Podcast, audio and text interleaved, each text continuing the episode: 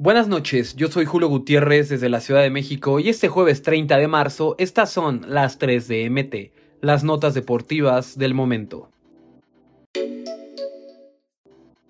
Hueso Reyes sabe que el clásico tapatío ya cambió, ahora también podemos burlarnos de Chivas. Por años, las bromas hacia la afición del Atlas iban encaminada a la sequía de títulos. Ahora, el clásico tapatío cambió, y con un reciente bicampeonato, los zorros ya tienen tema para burlarse del Guadalajara, y así lo hizo ver el lateral Luis Reyes. Los zorros fueron campeones en 2021 y 2022, mientras que Chivas no levanta un título de liga desde el 2017, bajo las órdenes de Matías Almeida.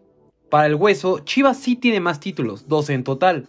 Los rojinegros apenas tienen 3, aunque resaltó que ninguno de sus jugadores saben lo que es ser bicampeón. Néstor Araujo entiende y respeta los abucheos a la selección mexicana. Los reclamos de la afición mexicana al tricolor en el juego contra Jamaica en el Estadio Azteca son entendidos por Néstor Araujo, quien espera que la selección nacional logre convencer a los seguidores y que estos sigan llenando el coloso en Santa Úrsula. Araujo, quien vivió el proceso anterior como defensa titular, indicó que ahora con Diego Coca la selección nacional de México va por un buen camino para convencer a los aficionados.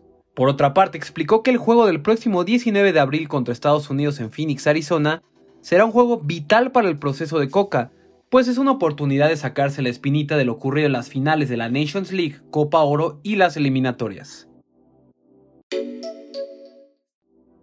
En Chivas sigue calando el festejo de Henry Martin.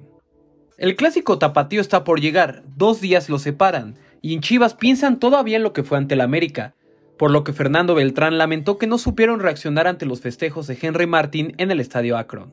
El nene aceptó que sí molestó lo que hizo Henry al anotar él hasta ese momento 4-0, al festejar al estilo de Cuauhtémoc Blanco, simulando orinar como perro.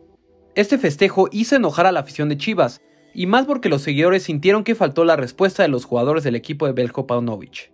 El volante rojiblanco aceptó que todo se pudo detener si Chivas no hubiera permitido los goles azul cremas.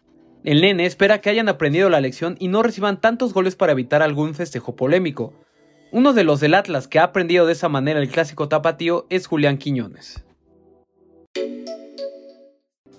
No olvides suscribirte para recibir la información deportiva más relevante del momento. Esta y todas las noticias las puedes encontrar en mediotiempo.com y en todas sus redes sociales.